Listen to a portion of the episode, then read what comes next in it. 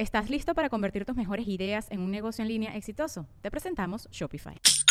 Tal vez no lo sabías, pero nuestro podcast More Than Mamis es un negocio. Y lo comenzamos, por supuesto, para desahogarnos y hablar sobre la maternidad, no para convertirnos en expertas de ventas y del e-commerce. Así que sí, necesitábamos ayuda para vender nuestro merch y poner en marcha nuestra tienda. Por eso estamos tan contentas de usar Shopify. Regístrate con tan solo un dólar por mes en shopify.com barra sonoro, todo en minúsculas. Ve a shopify.com barra sonoro para llevar tu negocio al siguiente nivel. Shopify.com barra sonoro. With everyone fighting for attention, how can your business stand out and connect with customers? Easy. Get Constant Contact. Constant Contact's award winning marketing platform has helped millions of small businesses stand out, stay top of mind, and see big results fast. Constant Contact makes it easy to promote your business with powerful tools like email and SMS marketing, social media posting, and even events management. With Constant Contact, you'll reach new audiences grow your customer list, and communicate more effectively to sell more, raise more, and fast track growth. Don't know much about marketing? No sweat. Constant Contact's writing assistant tools and automation features help you say the right thing at the right time every time. Plus, you can send with confidence, knowing your emails are actually reaching your customers thanks to Constant Contact's best in class 97% deliverability rate. I'm a small business owner, and I believe that this is a great tool for other small business owners. In small businesses, you need to create a team. And if you're starting by yourself, Constant Contact can be the team that you need. Tackle any challenge with Constant Contact's expert live customer support. Plus, everything's backed by the 30 day money back guarantee. So get going and start growing your business today with a free trial at constantcontact.com. Just go to constantcontact.com right now. Constant Contact, helping the small stand tall. ConstantContact.com. Sonoro.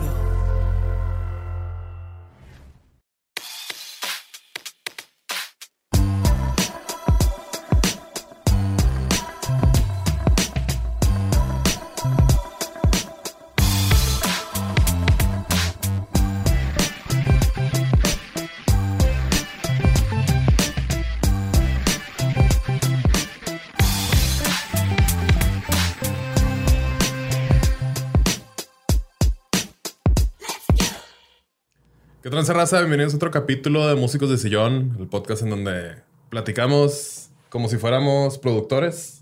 Pero no somos. Pero no somos productores, somos ni productores de sillón tampoco, músicos de sillón. Simón. Este, tenemos un invitadazo esta ocasión, Luis Cortés. Gracias. Muchas gracias, muchachos. Pausa para los aplausos. Ajá. Ya, es que está, la gente se. se- Y eh, pues aquí está mi compa Dexter. Ya no voy a intentar decírtelo. No, güey, a ti no te sale. Tú me conociste en otra época, güey. Qué Sí, tranza. Eran otros tiempos. güey. Eran otros tiempos. Ajá. ¿Cómo andas, Luis? Muy bien, con un chingo de calor en Juárez. Aquí no tanto, pero allá Sí afuera está sí. haciendo, sí, aquí está el aire, pero tampoco ayuda tanto que digamos. Pero mira, se hace Pero bien, bien, contento, bien contento de estar de nuevo aquí con ustedes. Sí, Qué mu- chido, güey. mucho calor en, en octubre. Estamos grabando esto en poquillo, octubre. poquillo. Sí. Seguro sí va a estar igual de caliente, güey. O sea, ya pinches climas. Las temporadas ya no existen, ¿no? O sea, ya No. es toda un una mezcla de calor con lluvia y de repente frío y ya. Esa es la única. Ya no hay, ajá, ya no hay estaciones del año. Las estaciones del año se fueron. Eh, preparé un guion que me gusta mucho platicar y pues qué más con un gran productor, artista, No, amigo confidente. gracias. Muchísimas gracias. Todo que si no conocen a este a Luis Cortés, este obviamente lo conocen por su banda, The Real Antonios. True. o por este Tolidos o por su trabajo solista como Luis Cortés Cervantes, que es, eres, eres tú. Ese es- soy yo, sí. Y este tal vez no lo conozcan mucho por su trabajo productor, pero hace mucho trabajo de productor también. También, también hacemos eso. Sí. Andamos manejando lo que es la producción, Eh. este, Sí. escribición o qué más. Mu- mucho de eso, este, digo, eh, muchas gracias. Pues espero que, que después de este episodio puedan conocer un poquito más de, de todo lo que hacemos y en lo que estamos involucrados y un poquito más de la producción también. Simón. Sí, porque digo, pues el punto de vista que tenemos nosotros como pues fanáticos de, de la música y como que entusiastas de la producción, ¿no? Así, Yo siempre he dicho que an- antes de ser amateur o profesional es entusiasta. Sí. Todos somos súper súper entusiastas, nomás que unos tenemos más tiempo de- que otros Sí, haciéndolo. Eh, yo, yo siempre desde que estaba morro, o sea, desde que tengo memoria, la música ha sido pues una parte importante de mí. Ya lo hemos platicado varias veces. Este, me acuerdo mucho desde cuando estaba en el kinder. No sé si ya lo platiqué o te platiqué, güey, pero yo, bueno, yo nací en Colima. A los, cuando tenía tres años me vine para acá a Juárez. Ujú. Y me acuerdo mucho en kinder allá, güey, cuando se acababa así las clases, ponían una rola. No me acuerdo qué rola era, pero una canción así en toda la escuela, güey. Y me- se me hacía una canción bien triste, güey. Me- Lloraba, güey. O sea, era como... y era, pues mi mamá maestra siempre ha estado dando clases en la misma escuela. Nunca me dio clases a mí. Y era de que, Lucy, ya está llorando Manolo otra vez.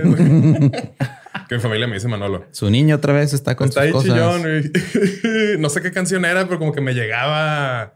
No sé, güey. ¿Y los demás niños tenían la misma reacción? No, nomás yo era el único ahí raro llorando. Niño sensible. Niño sensible, no sé, güey. Eh, allá en Colima y este, pues como que desde ahí. O sea, fue tanta la vergüenza que se mudaron a Juárez. Sí, por eso, güey. llorón, llorón. Eh, no buleen, no buleen. No, no buleen, bulear es malo. güey. Un poquillo. Leve. Ajá. Nomás entre compas. Sí, como que medio, medio me acuerdo. Seguro era una rola así como medio José Joséesca. Ajá. Así como para que ay, se acabó a su casa o algo así. O no sé si era porque se acababa la escuela, pero tampoco es como que era fan de, de las clases ni nada. Así. Así yo recuerdo desde la prepa, no, nunca te gustó aprender. No. Dije, no, a lo mejor me hago amigos de raza que sí aprende, güey. Ya, me- ya me explican, güey, no, están más pelados, sí. Esa es la clave. Amistades. Eh, ya más grande, el, este, como lo platicamos en el último episodio de la primera temporada, Simón. Las rolitas de nuestra infancia, pues digo, desde los intros de los shows animados que veíamos, güey. Eso es, es una súper influencia para todos. ¿eh? La Sí, neta no, no lo había valorado en- en- de esa manera, pero sí, las, las películas de los ochentas, güey, los intros de las caricaturas y todo eso son una algo que se te queda incrustado, güey. Ahí así pegado ahí, ¿no? Sí, como se lo escuchas en una etapa formativa, güey, se te queda todo así. Qué- Este, Y qué suerte tuvimos de, de- de crecer en, en los ochentas y en los noventas, que eran unas joyas de, de pop culture. Simón, Ujú. cultura popular chingona. Sí, pues todos los intros, este, eran diferentes, ¿no? Acá, acá ya como, como Ya, boomer. bien Es que ahorita boomer, es, tanto, es, es tanta información y son tantos los productos que ya es un bombardeo que no tienen la misma influencia en, en, en una comunidad eh, generalizada, vamos a decir. Sí, porque se hacen este como que sus propios Nichos. grupitos, nichos y, y ahí sí pegan muchas cosas, pero luego tú ni te enteras de cuál es el, el tren del mame de la semana. Exacto, exacto. Por Entonces eso el éxito de TikTok, ¿no? Yo creo que demasiadas cositas Sí. chiquitas acá, güey. Este, también siento que antes los intros duraban un poco más, ¿no? De las caricaturas, porque como que ahorita... Sí, y ahorita las skip intro y rápido. Simón. Sí, cuando te sale, que estás viendo ahí en, en tu plataforma de streaming favorita y lo quieres brincarte el intro de que claro que no, bueno. con la música. Eh, pues ahí se quedó en la mente, güey. Y eso creo que fue reforzando como mi necesidad de, de consumir música. Ajá, Este es lo único que se consume aquí, música. claro. Y Pura música. Pura musiquita. Ajá. Los fines de semana, pues mi jefe siempre, este, con su Ahí se consumen otras cosas los fines Ah, de sí. semana. Sí, sí. Uy, sí. Yo, yo he visto. Si te dijéramos. Pero creo que nuestros jefes seguro, no sé, la, la mayoría tenían el, el mini, bueno, no era mini componente, el este stereo Fisher que traía arriba para los CDs y luego para el vinil Ah, bueno, sí, sí, sí. Sí, que eran como de consola, ¿no? Que era como rack. Sí, claro, claro, claro. y luego las bocinas así con refricitos, Simón. ¿no? Acá.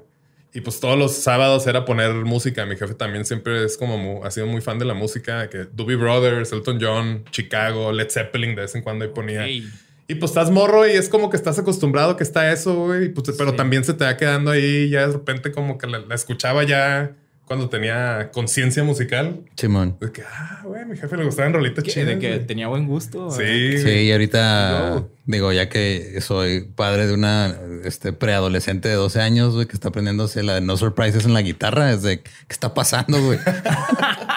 ya estoy viejo. Pero está Qué chido eso, ¿no? Sí. Este.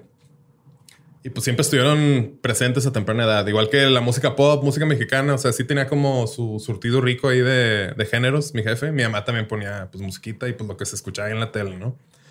Yo creo que por eso mis gustos musicales son muy variados. O sea, porque sí puedo estar disfrutando Beyoncé, que no sé si ya escucharon el disco nuevo de Beyoncé. No lo he escuchado todavía. Está Sí, bueno, estoy traumado ahorita, güey. Soy como el, el evange- evangelista del disco de Beyoncé, güey. Es Ok. como un homenaje al disco, güey. O sea, está... Ok, ok. Sí, sí, está muy chido. Llegó diciéndome eso y luego lo escuché y fue, ok, Sí. va. Aparte todo, el, o sea, está hecho pues como un álbum, ¿no? O sea, ya no, es- Sí. no, en, no en singles como ahorita, o sea, que es como entero lo escuchas y es de Sí, que- sí. Y aparte, digo, Beyoncé es como este artista popular que es artista de artistas. güey. O sea, que tiene un, un talento y un equipo tan cabrón para hacer las cosas que es, eh, es, es de admirarse, pues. Sí. Porque hay muchos artistas a su nivel que no tienen ese tipo de cuidado a su arte. Sí. Este... En mi opinión. No, la neta sí, güey. ¿no? En mi opinión. Sí, digo, es una opinión válida, güey. O sea, por eso.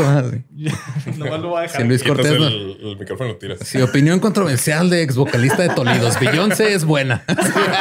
¡Oh, no! Acá la gente piensa en los niños de TikTok.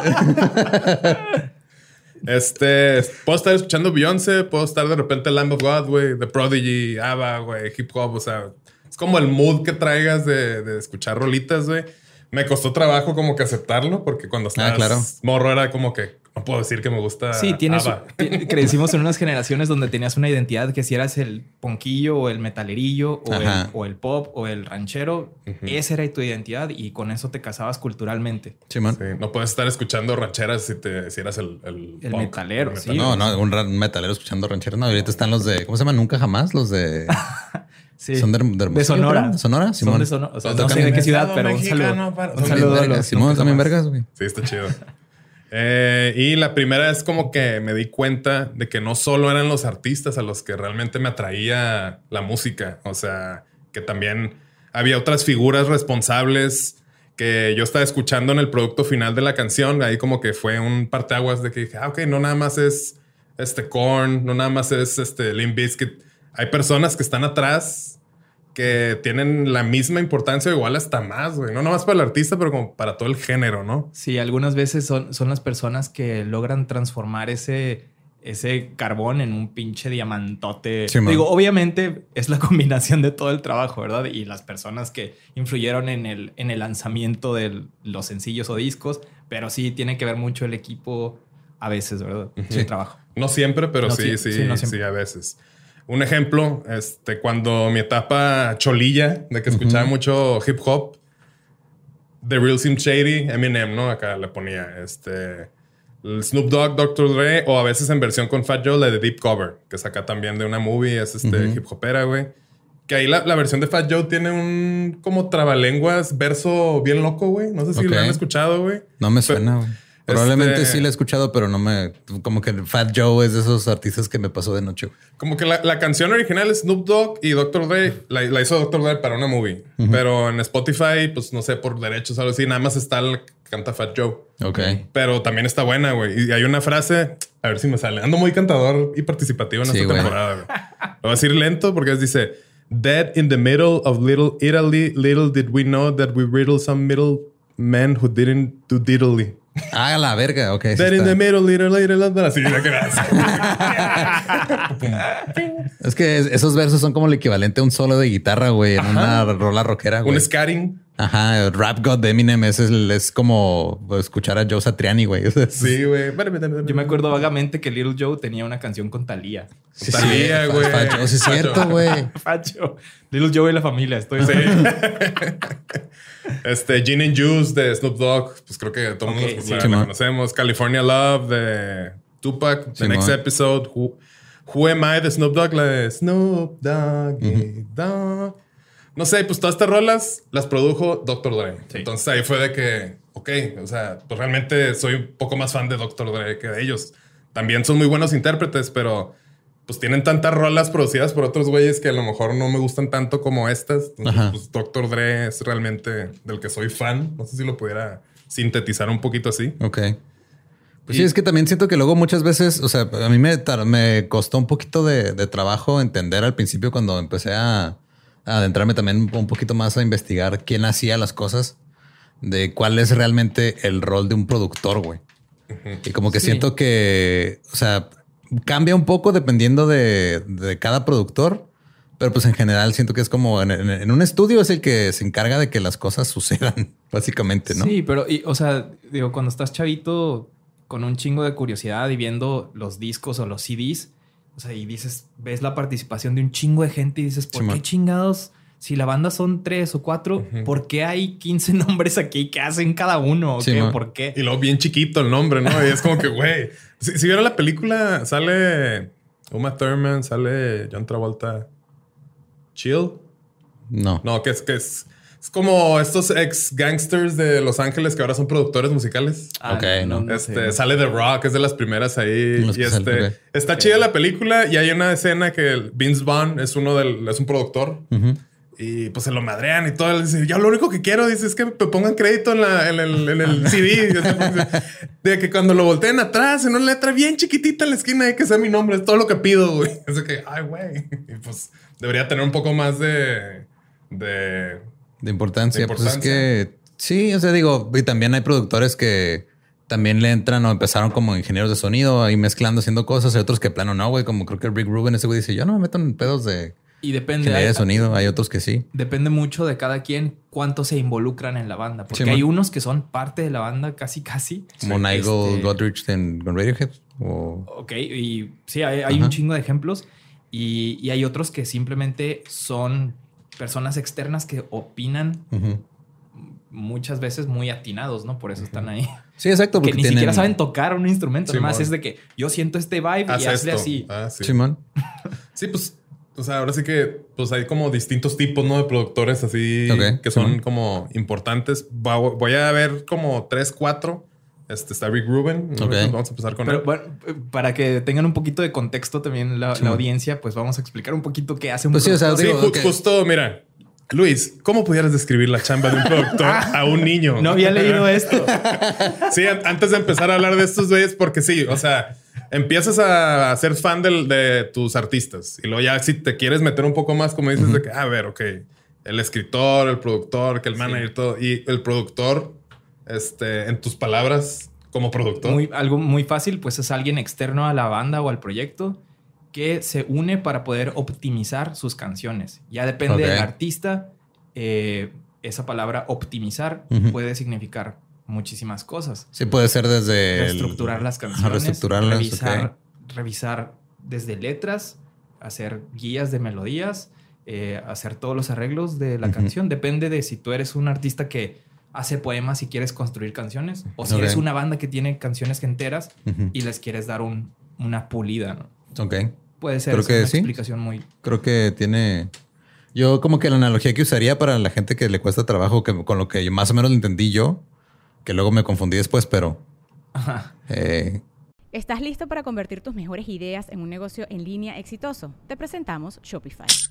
Tal vez no lo sabías, pero nuestro podcast More Than Mamis es un negocio y lo empezamos por supuesto para desahogarnos y hablar sobre la maternidad, no para convertirnos en expertas de ventas y del e-commerce. Así que sí, necesitábamos ayuda para vender nuestro merch y poner en marcha nuestra tienda. ¿Y cómo suena con Shopify? Llegó otra venta. Shopify es la plataforma de comercio que está revolucionando millones de negocios en todo el mundo. Ya seas un emprendedor desde tu casa o desde donde sea, Shopify es la única herramienta que necesitas para iniciar, administrar y hacer crecer tu negocio sin dificultades. Con Shopify puedo gestionar pedidos, envíos y pagos desde cualquier lugar, brindándote toda la información y estadísticas de tus ventas al detalle. Regístrate para un periodo de prueba con tan solo un dólar al mes en shopify.com barra sonoro, todo en minúsculas. Ve a shopify.com barra sonoro para llevar tu negocio al siguiente nivel. Shopify.com barra sonoro. un director, o sea, así como eres fan de, de bandas, eres fan también de actores, güey. Claro, sí. sí. Pero el productor vendría siendo como que el que dirige la obra, que en este caso sería un disco, así como un director de cine los dirige este, en la película. Sí. Ya después me confundí cuando me entendí que también entendí que hay productores de cine, pero esos hacen otra cosa diferente. Sí. es otro, sí. Es, es- es otro tipo de producción, pero así fue como lo entendí yo en su momento de, ok, va, pues, este, así como dices, ah, me gusta cómo actúa, no sé, este, Johnny Depp y luego te das cuenta que Tim Burton dirigió un chingo de sus películas. Y dices, ah, esa relación funciona. Y a lo mejor Johnny Depp por su cuenta hace cosas, este, pues eh, debatibles en la corte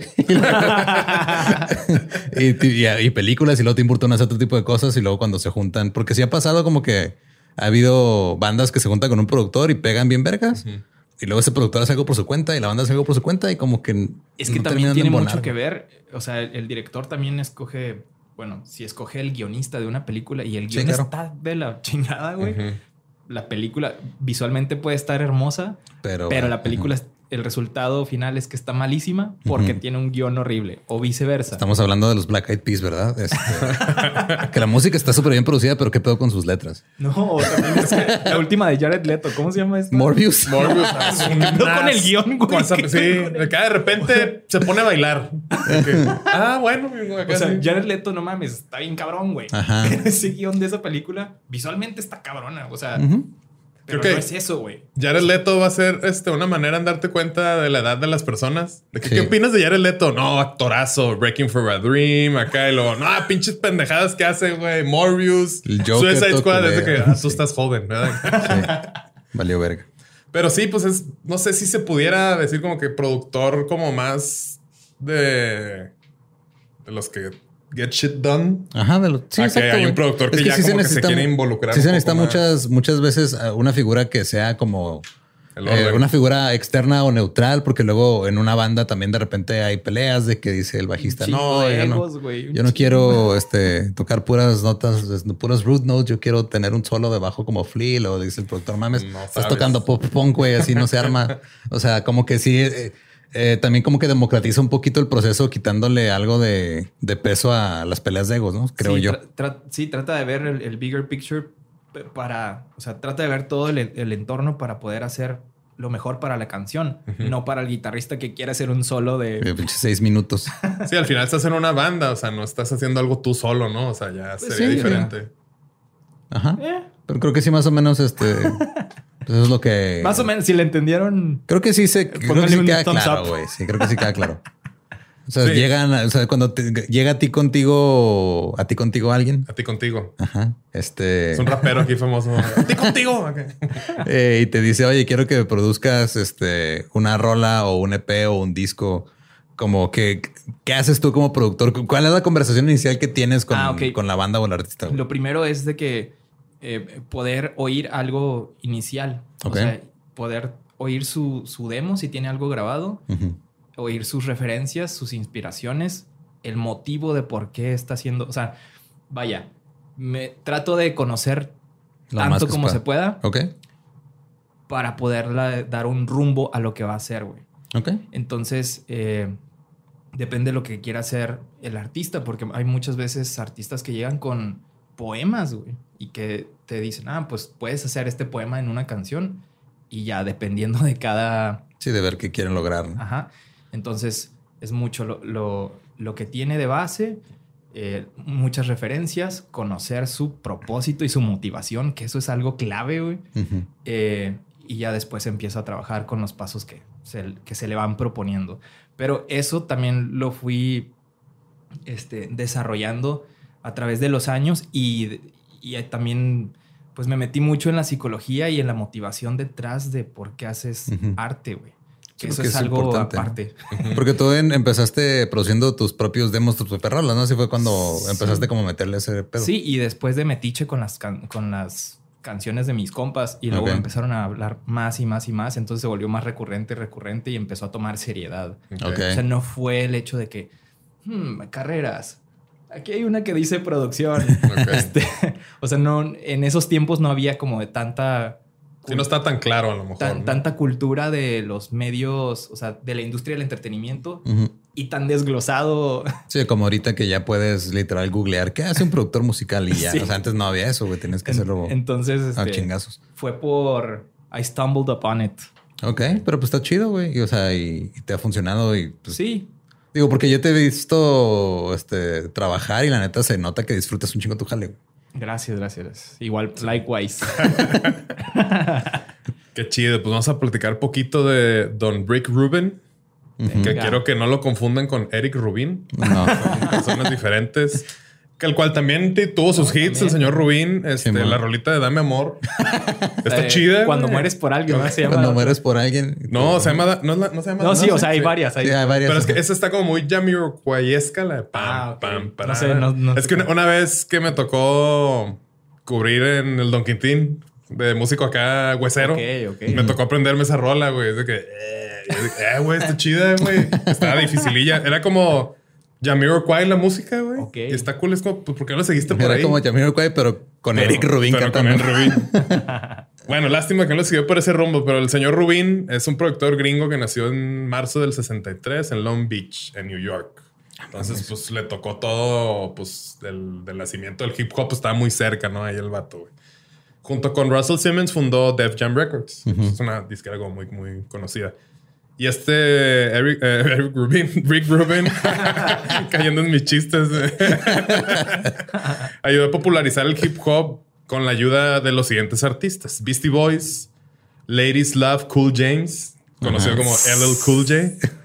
Que este vato, ahí por el 2013, yo no sabía, pero sacó como un app, un software que se llama My Connect Studio App. Ahorita, pues ya no es tan relevante, pero en el 2013, que no había como tanta conectividad, de que el vato dice siempre está mandando correos de que ay te van las, lo- las voces de esta rola. Ah, no me gustó, cámbiale esto. Ay, para para acá. Entonces fue una plataforma como para Sí, para poder hacer eso colaborativo. en la nube. Sí, me acuerdo cuando salió esa madre porque dije, ah, está bien vergas. Sí, Sí, pero está bien, o sea, no me iba a servir de nada, nomás sabía que existía. Ahorita, pues ya hay ya- un chingo ya- de herramientas. Ahorita hasta acá, pero- Spotify tiene una que te...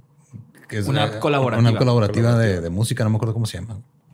Pero pues está chido que ya como que, digo, claro. hace que casi Ya- 10 años. Ya lo veían venir. Sí.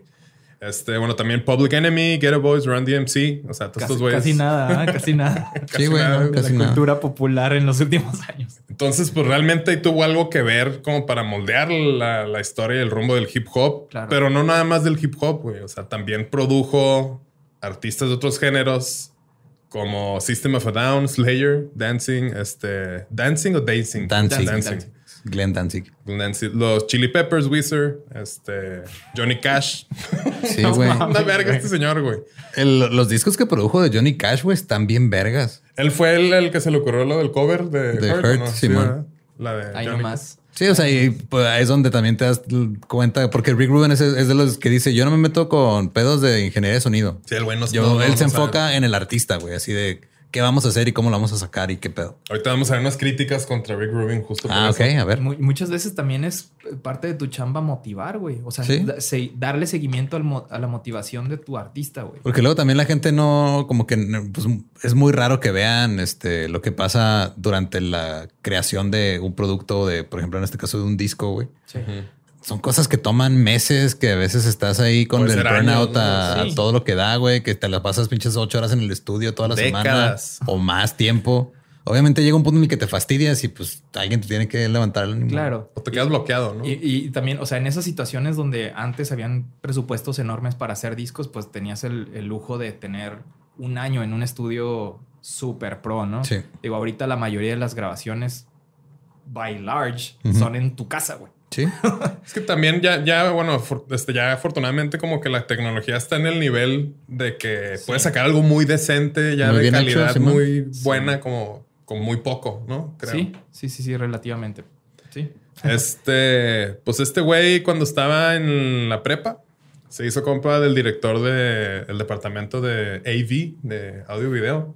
Eso no hay en las escuelas de acá casi, ¿verdad? Nomás en algunas escuelas privadas. Eso Pero está es- chido, güey, que, el- que haya así de, de audio y Club- video. club de- club Sí, de club de audio- audiovisual que en las películas siempre son los que se las cagan de que son los que andan cargando el carrito de la tele para todos lados. Pues sí, pero pues ellos son, ellos son los que se encargan de entretener a todos los que están haciendo Sí. las cosas bien en un futuro, güey. Son más esas mentes, güey. de Siento que yo hubiera estado en el AV Club. Claro, güey, sí, a huevo, güey, sí. Y ahorita eres encargado de Sí, entretener a eh. todos los que están ahí, güey. Eh, pues hizo compa el director y ahí como que empezó acá de- de- del AV Club y él, este güey le enseñó este, a tocar la guitarra, así, dos, tres cosillas. El señor Steve Freeman, Ok. hermano de, ¿de quién crees? No sé. De Morgan Freeman. Ah, cabrón. Órale. No, no es cierto. ¡Eh! Se Yo, queda, sí, cayeron, ¿no? yo- yo- yo siempre estoy súper crédulo de todo lo que digan, entonces... No, nunca sabrás si estamos hablando en serio o no, No, güey. güey. Entonces, después formó una banda de punk con sus compas y la banda se llama The Pricks. Ok. Ok. ¿Cuál sería la traducción de prick pendejo? Bastante. No, más con, porque es más como culero, creo. Los culeros. ¿Cómo se llamaban los culeros? Los ojetes. Los ojetes. Sí, ¿verdad? sí, sí. Sí. Eh, lo más rockstar que le tocó vivir con su banda Los Ojetes fue que lo bajaran, los bajaran de, del escenario, o sea, y los corrieran del club este, el CBGB. Del CBGB, no mames, tocaron ahí. Country Bluegrass and Blues, se llama. Tocaron dos rolas. Y los corrieron. Y empezaron a pelearse con, con la raza ahí por acá y pues de que órale a la verga. Sí, pero el CBGB era lo más representativo del Sí, punk güey. en Nueva Ajá. York, ¿no? O sea, Pues güey, estuvo en una banda que los corrieron. Una banda que se llamaba The Pricks y que los bajaron del CBG, CBGB. Entonces, CBGBs. de ahí salieron los Bee Este, no, no es cierto. No. Después de tocar solo dos rolitas. Y aquí se me hizo interesante mencionar esto porque pues ni al caso como que el papá... El papá era como policía auxiliar, como por gusto. Policía auxiliar. Así como, como Dwight. Ok. Porque, el, o sea, el, el vato como que vendía zapatos solo así, pero cuando sucedió eso, dice, aunque no tenía jurisdicción ahí en donde era el CBGB, el vato se fue desde el condado de Nassau en New York con su uniforme a su de, de- de policía auxiliar como para int- intentar ahí detener, pues, eh, señor, o sea, usted qué, pero bueno, Ok. es como Dwight. Eh, y una de las cosas que por lo que más se le conocía al principio a este güey era como que su, su manera de producir, que era como todo muy, muy crudo, muy básico, o sea... No le metas tantas como Tantos arreglos, tantos adornos, nada más Simón. el- La voz así como vaya acá. Este Walk This Way, pues ahí creo que se escucha ahí como pues está. Él hizo la de Run DMC con Sí. Aerosmith, ¿verdad? Sí. La participación. Ah, no sé, yo- Legendaria. yo creo que Según sí. yo sí, güey, sí. Vamos a ver. Bueno, eh, continúa, continúa. Este, sí, lo que ahí es es el fact check. Ajá. Y una de, los eh, de las críticas que tenía, que fue del señor, este, bueno, mira, el 2010, mm, mm, mm, Ajá. Matt Bellamy, Matt Bellamy. Bellamy, de Muse, lo criticó, criticó al señor Rubin cuando aceptaba un premio de UK Single of the Year, sencillo Ok. del año del Reino Unido, este, diciendo que la banda le, le gustaría dar gracias a Rick Rubin por enseñarnos cómo no producir. o sea, se aceptaron el. Sí, pero como que no les gustó cómo producía, es como que, ah, culo. Es que los güeyes de Music son acá como que bien trolls de repente. Ok. Oye, sí. Sí, Este, ¿verdad? ¿O no? La. Sí, la participación de Run DMC con Aerosmith Ajá. de Run This Way, Ajá. Walk this way. de Walk This Way, es por Run this Russell, way de Walk Russell DMC. Simmons y Rick Rubin. A huevo, Simón. Sí, porque era Def Jam, ellos, ellos tenían a... Sí, pues fue lo que, básicamente fue lo que regresó la carrera de Aerosmith a donde estaba, porque Aerosmith estaba valiendo verga. Run DMC estaba popular, hicieron este, esta colaboración y. Sí, Ram DMC Aerosmith- para subir a Aerosmith y ahí como que otra muy vez ahí. Simón. Y ahí pues medio empezó como el pedo, el precursor al New Metal. Al rato vamos a hablar ahí poquito ahí. Eh, también otro, otro güey que se quejó de el señor Ruben. Ujú. Eh, todos los demás de la banda estaban diciendo cosas chidas, pero el cantante de Slipknot, Corey Taylor, decía que conoció a este güey nada más cuatro veces durante todo el proceso de grabación del álbum Subliminal Verses Volume 3, Ok. que también lo produjo Ruben. Y dice que dice, apenas llegaba al estudio, nosotros nos estaban cobrando cantidades estratosféricas de dinero por estar trabajando con ese señor. Dice, y para mí, si estás trabajando con un productor así, pues el cabrón tiene que estar ahí Tiene que diario. Estar ahí mínimo. Ok. Esa es como su, su opinión. Eh, dice, no, le impor- no me importa quién, quién sea, ¿no? Así. Entonces, Pues dice tiene él, lógica. pues sí, ¿no? Es como que, pues mínimo verte ahí o también, pues saber cómo compartir un poco de tu mente, tu creatividad y todo. Dice el Rick Rubin de ahorita, bueno, en, en- en la época del Subliminal Versus 3, es como una sombra del Rick Rubin que era. Está muy enojado el señor. Corey. Dice, está este, overrated, está Ok. sobrevaluado, le pagan de más, este, nunca va a volver a trabajar con él, que no sé qué, todo emputado. Y luego después como que se arrepintió. y dijo Ok. que, no, es que creo que estuvo más feo de mi parte que de tu parte y este, me hubiera gustado expresarme de Sí, una manera man. diferente y todo. Entonces como que ya al final... Un saludo, un saludo. Sí, un saludo al Corey. Saludos, este. Saludos cordiales. Hace poco escuché un- la entrevista en el podcast de Mark Maron que le hizo a Rick Rubin. a Rick. Está interesante, pero güey sí tiene como que ese pedo de que él es más de enfocarse en, en el- lo que decías tú, como en la psicología o en el como trabajar con esa parte, Ajá. que en la parte de meterse así de, a ver, aquí toca un fa sostenido mayor 7 en vez de un fa sostenido mayor.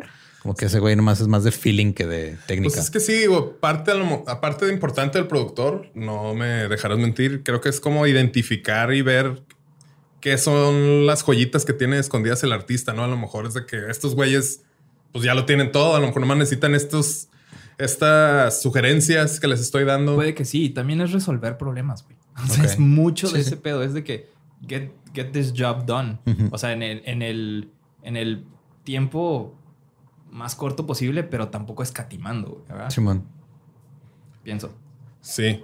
Este. mm, Bien pocho el podcast. Ah, podcast. sí, güey, pues Somos acá. Sí, Sí, somos. ya saben, ya saben aquí que. sí dijo el vocalista de The Real Antonios. Sí, cierto, mira. aquí, mira, aquí The tenemos. Real Under. El Real Under.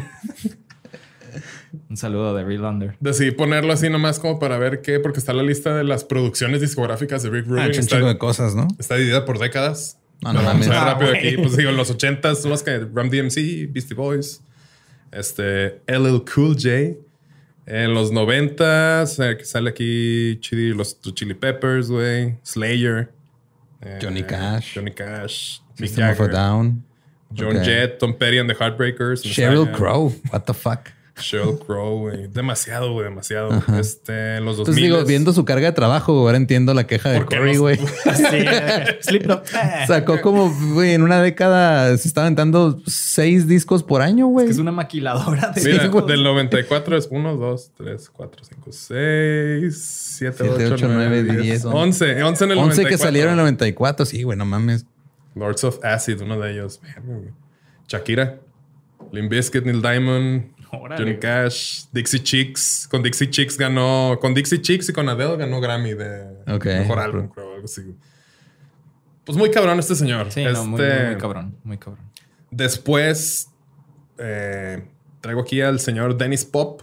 Ah, ese güey es una pinche leyenda, güey. Está cabrón porque pues es Que en todo- paz descanse. Sí, pan sí, descanse, eh, en pan descanse el señor Pop. En pan descanse. es el vato que pues prácticamente se encargó de moldear el pop en que Sí, güey, 90s, todo. 2000s. Sí, noventas, todo en Sync, Backstreet Boys, todo ese pedo. ok. Britney Spears. Era un sueco, güey, que tenía su estudio con sus compas allá, güey. cabrones. ¿Sí has visto el documental de Sí, This is Pop? sí, sí. Sí, pues es el. sale, el- ¿eh? ajá, Simón. Sí, güey, no mames. Dak Christer Bowl, mejor conocido como Dennis Pop. Gran Ya, nombre, ya, ¿eh? ya hablamos de un como Bob Rock, ¿no? Un- Bob Rock en otro capítulo que era también ahí productor. El ¿no? productor, este, Simón. Bob Rock, este es Dennis Pop. Estaban destinados a producir, güey. Estás a nada de cambiarte el nombre de Luis Gott, ¿no? Acá. Este era, era un DJ sueco, eh, productor musical y songwriter, y confundó el estudio de Cheiron Records en Estocolmo en el 92, que de ahí es como que salió todo el pop moderno ya que, Sí, güey, que básicamente. empezamos a conocer. Este señor nació en el 63, eh, sus papás eran los inmigrantes noruegos y empezó en los 80s con su carrera de DJ. Empezó a producir, a mezclar este, producciones originales y luego ya empezó a lanzar este, No, empezó a mezclar producciones de otros güeyes empezó a lanzar Empezó ya como remixes o así. rem- ajá, remixes y luego ya él sacó sus rolitas. Y em- de las primeras con, como, con las que sacó fama es de un artista que se llama Dr. Albans. Ahí lo vamos a poner en el playlist. Ok. Se llama Hello Africa de los noventas. Está No la chida la conozco. rolilla, está, está muy, muy, muy noventera, pero como que alcanzas a ver este como hints de lo que va a venir. Ajá. De hecho, hay un playlist ahí en, en- si lo buscan en Spotify, creo que es Dennis Pop's Greatest Hits. Ok. Y vienen pues de que todo lo que conocemos y artistas que no conocemos, pero que hay una rola que está igualita a la estructura a la de Hit Me, la de One More Time de Britney Spears, nomás como en otro tono. Es como que, ah, ok, ahí se ve ya el estilo, ¿no? De, Y la instrumentación de toda la música pop actual y de los noventas, Ujú. mucha viene de los suecos, de la tecnología que tenían para hacerlos la, la música, güey. Simón. O sea, de ahí viene, de Suecia viene el programa Reason. Simón. Este, y parte de eso, o sea, es los sonidos de sintes y todas las máquinas que utilizaban y todos los recursos que tenían. eh, tal vez ese grupo de personas en esos entonces cambió también mucho de la. Sí, sí, tiene. Es, un pedo de también cuando. eh, porque soy ese tipo de persona que me pongo a ver así pinches videoensayos de la historia de los sintetizadores y esas madres. de que, o sea, por ejemplo, sacan Yamaha un sintetizador en los ochentas y trae presets y esos presets este, los empieza a usar Duran Duran y la madre, güey. Ajá. Y se vuelven bien famosos. Entonces ya los otros este, marcas de sintes empiezan a tratar de emular ese pedo. Claro. Y luego los artistas buscan esos sonidos. Entonces, como que tanto el, la tecnología eh, alimenta al arte como el arte alimenta la, la tecnología, güey. Y si hay cosas como que, digo, yo sigo usando Reason hasta ahorita. yo también. Yo ya empecé que, No, empezamos con Fruit Loops. Empezamos con el Fruit Loops. Este güey de que mira lo que encontré en la red. Está bien cara esa madre, pero, pero, ya lo, lo, pagué, güey. Fue así cuando dije... Yo también, yo no tengo comprado. Pues sí, güey. O sea, pues ya cuando... A mí todavía no me da también como ustedes. Yo lo tengo que pirata, güey. Tú porque eso te dedicas, güey. Pero si fue de esas cosas que yo, yo... Porque yo me acordé que en algún punto en la prepa dije, si algún día, güey, tengo dinero Creo que lo mínimo que puedo hacer es este comprar lo original, porque no mames todos los años que lo usé para hacer mis pendejadas. Sí, sí, le sacamos jugo bastante, güey. Sí. Es que aparte está bien padre. Bueno, fueron los primeros que yo vi que, que se veía así virtual todo el rack, ¿no? Un rack y. Y podías, los, los cables los podías conectar por, por Detroit. Puedes hacer un chingo. Es que está bien vergas. O sea, puedes hacer muchas cosas con los patch rays de Reason, güey. Puedes hacer un desmadre pero ya nos ganamos un saludo, un, saludo, un patrocinio. Propeller, Mínimo la suscripción mensual, güey. La, del, la del Reason Plus, güey. ¿Cómo se llama esa madre? la, nueva. Mínimo esa, güey. Yo ya puro Ableton. También tengo el push. Está, en vergas. También lo tengo pirata. no, no se crean. Eh, estamos con el de Hello Africa. Simón. Y luego eh, con un compa bueno, con sus compas fueron lo del Charon Studios y como que también tenían a sus coproductores. Era más bien como un, equipillo ahí. O sea, porque. Siento que como, era como la versión sueca de, del edificio Brill, que era el que está en Estados Unidos, pero que eran puros este, eh, como compositores. Que tú entrabas, agarrabas jale ahí, y luego ya te ibas entrenando, y luego ya te volvías alguien chingón. Simón. Fue algo así, pero como en chiquito y de producción específicamente. Simón, uno de los más nombrados, este, o con más renombre es este Max Martin. Sí, también ese güey hecho. Que entre ellos, entre ellos hicieron pues prácticamente todo el pop. Ahorita ahí vamos a ver una de las rolitas. Este Ace of Base, Backstreet Boys, Britney Spears, NSYNC, Robin, Five. O sea, pues todo lo que empezó, güey. Y en el documental este, el This is Pop, empieza el de Ace of Base, ¿no? Que está en la rolita en el piano. Ace of Base me encanta. Está bien verga. Robin me súper encantado. ¿Te encantan ellos o te encanta Dennis Pop? Ambas, ambas. Ah, sí. Es una mezcla, ¿no? De los, obviamente sí, sí, o sea, sí necesitaban a, Robin para que fuera ese éxito porque pues pueden hacer el mismo beat, pero con otro artista pues no, no sería el mismo claro, impacto. Claro, es el encanto de ambas cosas. Sí. Este, en una entrevista, este güey dijo que él tomó su nombre de Dennis, que es N-N-I-Z, de un cómic y le añadió pop. Porque eso me dedico a añadirle pop a, las cosas. A las cosas. En agosto de 1998 se murió este vato de cáncer porque tenía cáncer de estómago a los 35. No mames, un joven. Sí, güey. un bebé. Baby. Un baby, güey. Prácticamente, prácticamente. Una vida apenas empezando la vida, güey. Esa edad tengo. Yo, yo, yo casi. y pues se nos fue. Pero pues dejó a Max Martin, el otro güey. Eh, el video de los Backstreet Boys, el de Show Me the Meaning of Being Lonely, supuestamente está dedicado a este güey. No, no le he puesto atención, no volver a ver. Al final tiene ahí como una. La dedicatoria, ok. ¿No quieres cantar la canción? No, no. no, Estoy tratando de hacerlo cantar, pero no, no, no, no quieren. Eh, y Britney Spears le dedicó su Best Song, su premio para la mejor canción del 99 en los MTV Europe Music Awards a él, al señor Pop. Y después se creó un, premio, el Dennis Pop Award, en el 2013, que lo hicieron los miembros del estudio Cheiron para ayudar como que a distinguir a escritores, productores o artistas escandinavos. Y de entre estos ganadores está Swedish House Mafia, que pues claro, pues viene de allá, por eso también. Avicii, que también pues venía de allá. Y Cheiron se hizo como que fueron, fueron así como decías ahorita. Son los que empezaron como que el, tren del... este como un semillero, ¿no? un semillero de, de, productores. Y pues ahí se quedó Max Martin como el, el machilo, que él es el que pues también ahí hizo, pues como dijiste, la otra mitad. Eh, eh, eh. Sí, o sea, sí, era básicamente su mano derecha, güey. Sí, Max Martin, este güey es del 71, salió en febrero. Y dentro de sus producciones, coproducciones, pues es One More Time de Britney Spears, I Want It That Way de Backstreet Boys, En Sync, It's Gonna Be Me. Que tú eres fan It's de gonna NSYNC, be güey. me. Ya, ya, ya, ya May. cantó, ya cantó. Me gusta mucho el mame de que parece que está diciendo mayo May. en vez de. It's gonna be me. y lo ponen siempre así en abril. Así como los chistes de los memes de De julio. julio, güey, que se están extend- se extendieron hasta agosto esta vez, güey. Cada año le añaden más, güey, ¿no?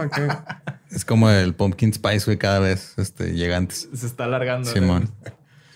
Este Martin ha escrito o coescrito 25 mm, canciones número uno del Billboard Top 100. No mames. 25% es de este señor.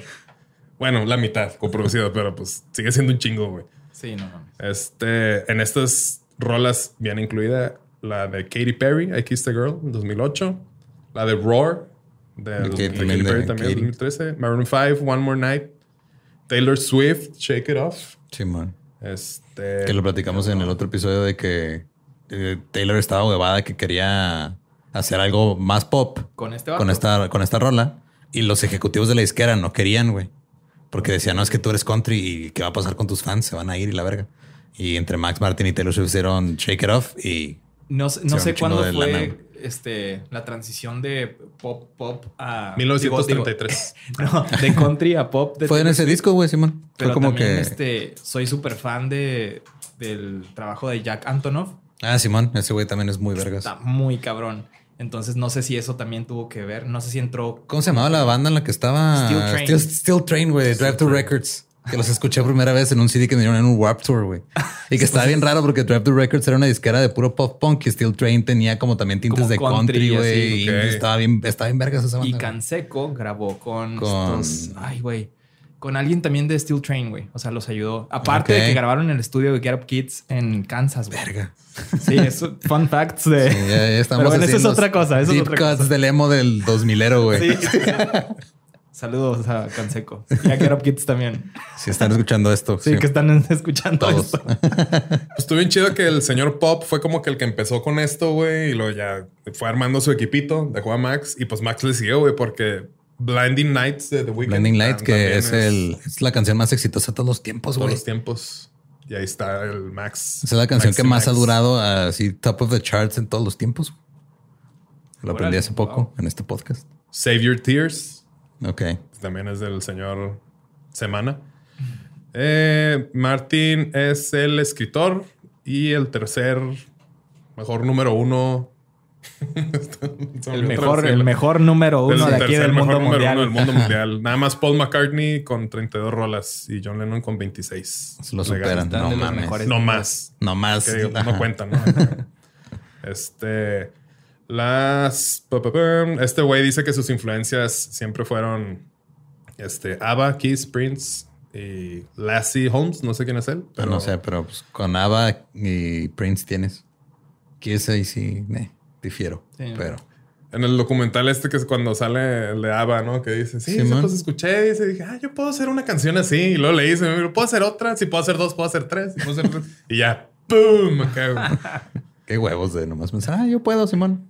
Y ya. Y justo lo que estamos platicando ahorita de que Rick Rubin es como un productor del que nada más como desde la mente, la psicología y todo como que mueve las las Las cuerdas. Las cuerdas, güey. Estos güeyes tenían un proceso diferente, que también está chido, güey. O sea, ellos su manera tradicional de, de trabajar era como o sea, la manera normal es de que el artista tiene su canción y buscan al productor y al, ah, mira, haz esto, ¿no?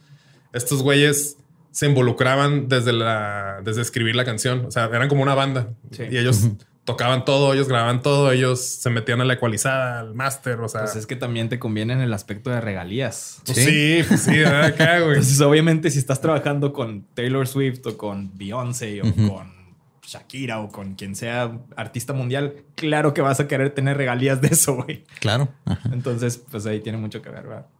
Pero pues digo, también, pues es más como para dejar su, su huella, ¿no? Porque Sí, como que es que si, si escuchas, digo, pasa diferente que con Rick Rubin, que el- lo que tienen como en común es de que son versiones a lo mejor un poquito más este, crudas de las rolas. Sí. Pero siguen siendo las mismas rolas. Si tú es- te pones a escuchar este, lo que hace Max Martin, te das cuenta que pues prácticamente todas las rolas son, son iguales. Y, y- y, ajá, o sea, se nota mucho la mano en la composición, güey. Simón. Y en la estructura de las rolas. Sí, como el vato este, ¿cómo se llamaba? BT. Simón BT. Que él también le produjo en ¿no? Simón. Casi. Pero ese güey estaba loco, güey. Ese güey, este. O sea, de que hacía cosas bien raras como. Pues ¿Tú la- dijiste que inventó un... inventó un plugin porque él hacía un, un truco que, que en la de Dirty Pop, de bueno, la de Pop de NSYNC, ese truco como que se escucha como que está cortada la voz, que está como tartamudeando. Sí. Ese es un efecto que inventó este güey, BT se llama, y luego sacó un plugin que hace eso, güey. Y ahora vende ese plugin aparte, güey. Ya es como su, el BT Stutter le llaman.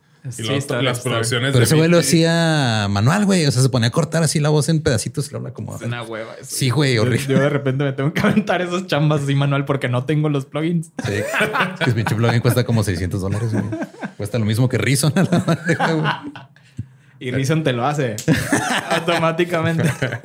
Eh, Reason, eh, sí. Saludos al señor Propellerhead. Eh, por ejemplo, en la, cuando estaban produciendo el segundo álbum de Britney Spears, el de Oops, I Did It Again, en el 2000, eh, el estudio ya tenía siete canciones listas grabadas y nomás para que llegara la señorita Bri- Britney a, pues, a cantar. Sí. Entonces, pues estaba bien chido para, pues para todos, ¿no? Como dices ellos, pues porque ah, nos va a tocar más. Y pues Britney llegó a los estudios en, a principios de noviembre del 99 y en una semana grabó todas las vocales para el álbum porque pues ya estaba todo avanzado, ya estaba todo listo. Y Martin y su equipo trabajaron más como, pues como una banda, alternando cantantes y todo. Y él ya le explicaba como el método que, que les gustaba trabajar. Y este güey dice, Luisito, para no decir Isito, Luisito. Quiero ser parte de cada nota, de cada, este, cada momento que va, que está ocurriendo en el estudio. No quiero que nada se olvide, que nada se nos vaya. Soy un perfeccionista. El productor tiene que decidir qué tipo de música se está creando y cómo va a estar sonando, por qué, cómo y cuándo. Ay, Ok. Entonces, güey, sí, Está muy- súper metido en todo. Sí. Sí. Y luego vamos a hablar un poco de otro güey que también, pues, gran parte de mis CDs son producidos por él, Ross Robinson. Ok. Este señor nació en el 67, es un productor americano y él descubrió actos tales como, lo mencionamos en el capítulo pasado. Korn, Glacia, Blood Brothers, Slipknot y Limp Bizkit. Él los, él los descubrió. También trabajó con The Cure, con Sepultura y con varios más. Ok. Hay más. Pues, ¿qué más quieres, güey? todo, o sea, todos los discos que tenía ahí, que, ah, Ross Robinson y ni cuenta, ¿no? Acá sí, güey. Este señor es el hijo de le- su papá que se llama, es el hijo de su papá que se llama Bob papá Robinson. señor Robinson. Y su mamá era una, una motivational speaker. Bueno, inspirational. ¿Cuál será la, la diferencia? No sé. Motivacional e inspiracional. Son conferencistas al fin de cuentas. Era una life coach de aquella época. Ok. Este Robinson empezó a tocar guitarra en una banda de thrash metal que se llamaba Tiene sentido. Detente y Murder, Murder Car, Murder Car. carro Murder asesino, Car. Murder Car. Y en Muy esta de pronunciar ese pedo. Murder Car. pues en esta banda también estaba Dave McLean, un guato que era bien McLean. que era el ¿Le baterista. meten efectos de sonido? después o No, que. Aquí hay. Eso ¿no? merece, eso merece. No sí, sé pero no están programados todavía, creo, güey. Es que tiene el trombón al de. A ver. A ver. Uno de estos de- tiene que ser. Nope. El señor McLean. Ahí está. Ahí está. Hay que aprovechar esta madre más. güey. Sí, el señor McLean. Entonces ahí empezó como que a llamar la atención el pedo de la producción. Porque los estudios donde grababan... es- ah, el señor McLean, el baterista, también, este, bueno, después de esta banda de Murder Car, sería el baterista de la banda Machine Head. Ok. Eh, y ahí cuando estaban grabando empezó como que a ver este, cómo funcionaba el pedo de la producción. Empezó a hacer ahí sus pininos, en todo se metía y empezó a trabajar ahí en un estudio. Eh, su, primera, su primera chamba como productor fue en el 91 en el álbum Concrete de Fear Factory. Robinson usaba este álbum como para pues, mostrar su chamba y conseguirse pues, más chambas de productor. Ah, Ah, miren, esto como es lo que es. Ahí está mi currículum. Sí, Fear, Factory. Nice. Tranquilo. Ahí se Eh, gustaba Fear Factory. Está chido.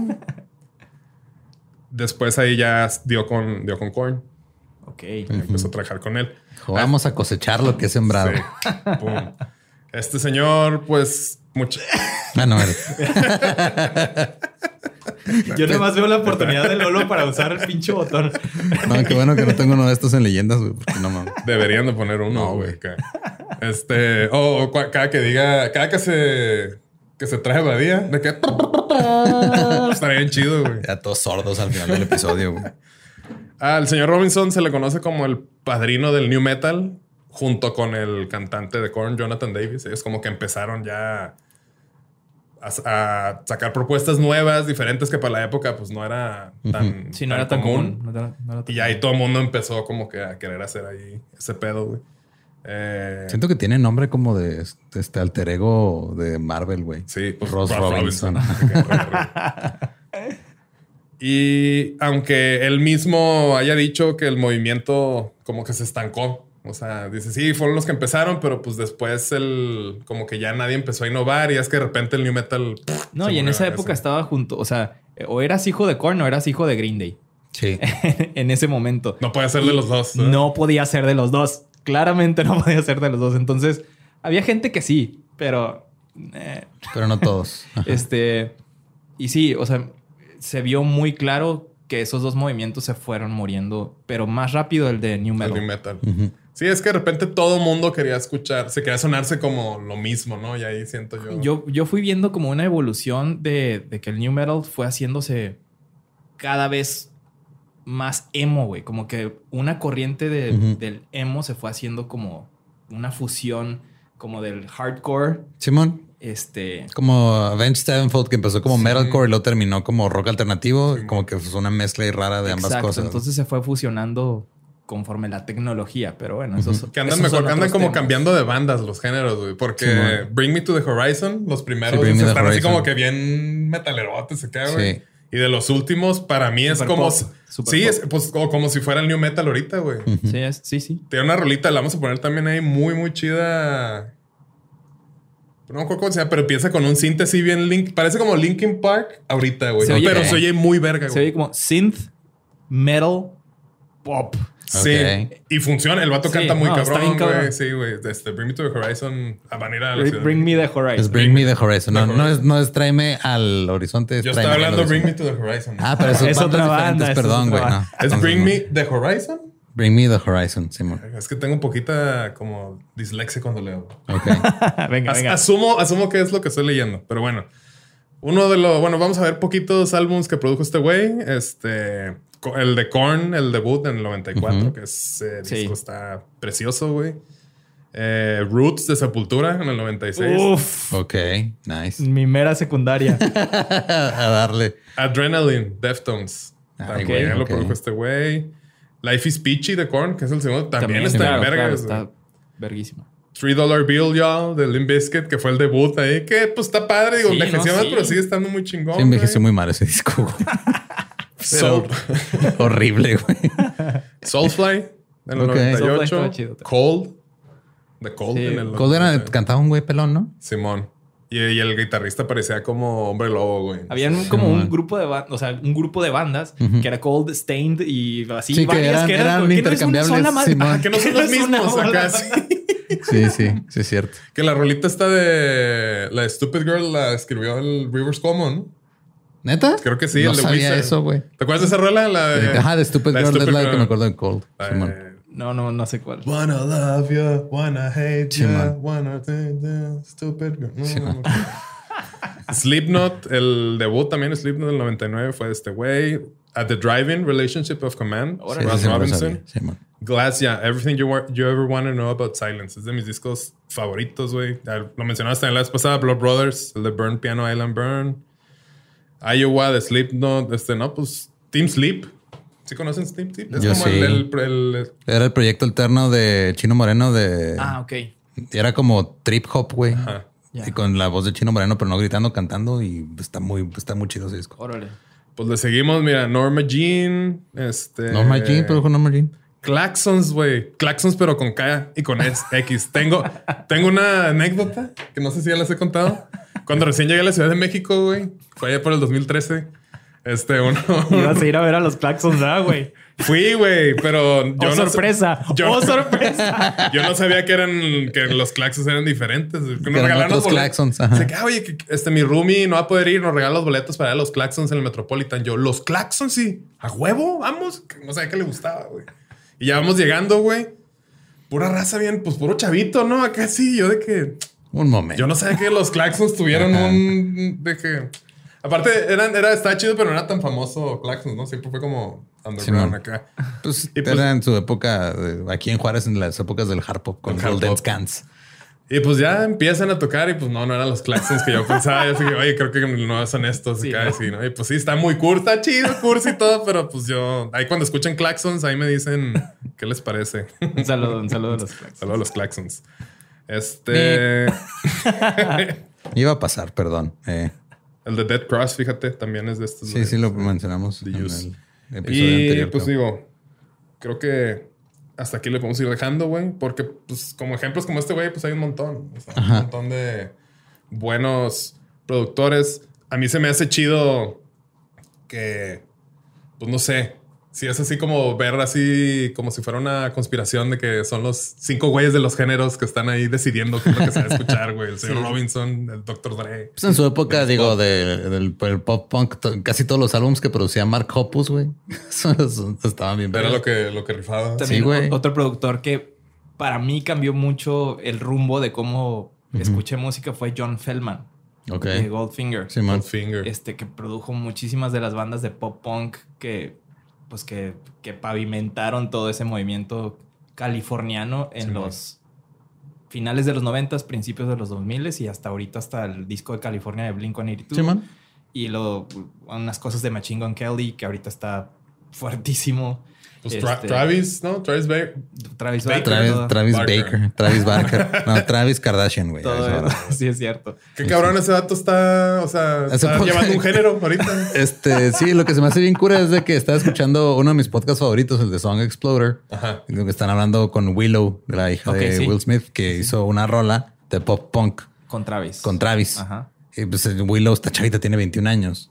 Y este, y cuando le están platicando que cómo fue el proceso y todo, que dijo, ah, está con el productor, y dijo, ah, güey, pues yo creo que si le decimos a Travis, el Que güey es el dice esposo que. de mi amiga. Casi, casi, ¿no? Pero le dijo así, no, es que yo creo que si le hablamos a Travis Barker, el güey a huevo le entra. Y que ella así, no mames, que Travis Barker le va a entrar a mi rola. Y dice que este, se- ella se sorprendió mucho de que la grabó la rola en una sola toma, güey. Exacto. O sea, él, inventó la manera de tocar que quería simular. O sea, él, él es el pa- él es el padrino del género ahorita. Es como que el, el, el güey que lo sigue cargando en su espalda madreada después del avionazo y todo. A él le debes. Ajá. O sea, obviamente lo va a tocar en una ficha toma. Él ya sabe exactamente qué quieren. Sí. O sea, lo sabe mejor que tú. Sí, está cabrón el Mr. Baker, porque el, el- el disco de, de Tickets to My Downfall de Machine Gun Kelly es Blink, es Blink con la voz de Machine Gun Kelly. Es Blink con una voz culera. Simón. Sí, sí. Oye, los- puras fuertes declaraciones en este podcast, ¿eh? A mí no me gusta cómo canta. Machine Gun Kelly, güey, la neta. Ah, si luego- Lolo Espinosa. Este, Arremete va contra... el novio de Megan Fox. Sí, sí, sí, sí. No, aparte el vato se, la- se las da como que si es el chavito, porque que güey, tiene como 33 años de que, o sea, ya, ya, ya no, ya no puedes No, pues con es eso. un bebé, es un bebé, Bueno, sí, güey. es un bebé, es un- a todavía ni empieza la vida. Todavía no empieza su Empieza vida, a los güey. 35 la vida. Este, pues sí, aquí acabamos de ver los primeros cuatro, bueno, tres de los. ¿Cuántos fueron? ¿Tres? Rick Rubin, Ross Robinson y los suecos fueron cuatro. Cuatro, güey. Los primeros integrantes de la Liga de la Justicia de la Música. Lo que está bien curioso ahora es de que, eh, sobre todo en el hip hop y todo el pedo que hubo de- con los raperos de SoundCloud y todo eso, el término de productor en, en el- todo este movimiento nada más es beatmaker. O sea, son los que hacen los beats. Sí, sí, Entonces también cambia el rol un poco, güey. Sí, sí, pero, eh, o sea, esos son usanzas del término. Porque sí, también hay, hay muchos productores de hip hop y de, tran, de, de trap, güey, y de todo ese pedo que, pues, que, que sí diferencian mucho, que dicen, oigan, ok, Yo no nada más hago beats, yo yo. no nada más- sí.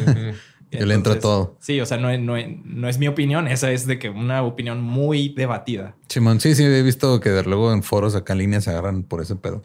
Yo ahí tengo duda porque, por ejemplo, el, el primer EP que saqué que me ayudó Burgos, o sea, pues, la Saludo- ro- saludo saludos al Burgos. saludo a Burgos de Hello Seahorse. Las cuatro rolitas, o sea, técnicamente las Que- produje ajá. yo porque yo hice los beats. Ajá. O sea, porque es música electrónica, no hay ni nada. Pero ya cuando fui con él, que ya empieza a hacer su magia, que decir "Ah, esto aquí y acá, y ya cambia la rola. Pues sí, Como güey. que te quedas tú trabado en, en lo que tú estás acostumbrado a hacer. Llega una tercera persona, mira, en vez de esto es esto. Entonces él produjo las Sí. cosas que produje yo, pero como beatmaker más bien, ¿no? O sea, Ajá, o sea, pues es este. pues, como Pues es que tú hiciste la música y él. la ajá, visión. tú más bien estás ahí tú como compositor, por decirlo de cierta Compositor. manera. Sí. Pero sí, este, sí, mira, estamos a tiempo a- de decirles que vayan a ver a Hello Seahorse en el Metropolitan en noviembre por sus 10 años de Arúnima.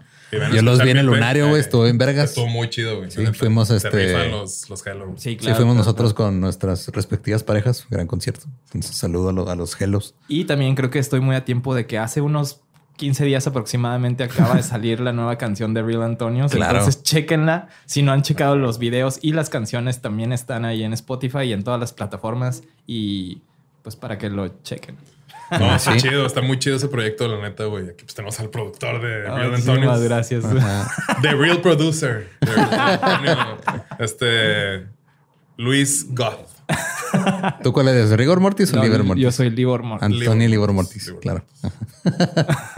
Ahí Qué sí, chido. José es este Rigor Mortis. Claro, Rigor Mortis. Güey, pues muchas gracias, neta, por acompañarnos, güey. O sea, sí, sí está bien padre como que tener la opinión de alguien que se hombre, dedica a eso, güey. Gracias, gracias. Como siempre, un placer y muchísimas gracias por, por invitarme y, y- Y pues, también que escuchen tus otras rolas, güey. Sí, Tienes un chingo de cosas que haces, no nada más Real Antonios. Sí, bueno, ah, gracias. Eh, pues también está eh, Tolidos ahí en, en Spotify y en todas las plataformas y, eh, y en los archivos de MTV.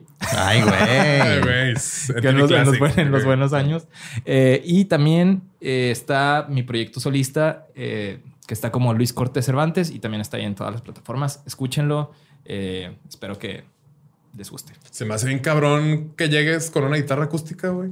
Te sientas y luego ya dos horas cante, cantes. Güey, no traía ahí apoyos, nada, güey. Acá nomás de que, güey, qué chido, güey. Ah, muchas Qué gracias. chingón. La- es que- que me tocó verte le ya en- Tocó, sí. Le tocó una- un pequeño Un acústico, acústico. y, Simón. y- y- y Un se- pequeño acústico de dos horas. No, es que no, o sea, no estaba planeado para dos horas, era como 45 minutos, pero la raza, pues. Está bien prendida, rolas. Sí. Qué bonito, güey, qué chingón. Está enfrente, todo- enfrente de Luis viendo Todavía sigue pasando, güey. Eso es lo que me sorprende, güey. Gracias, gracias, gracias a ustedes por hacer esto. Pues gracias por acompañarnos. Nos pueden encontrar. En Nos pueden encontrar. Sí, nos pueden encontrar. Nos pueden encontrar. Nomás busquen músicos de sillón en las redes sociales. A mí me buscan como ningún Eduardo y me van a encontrar.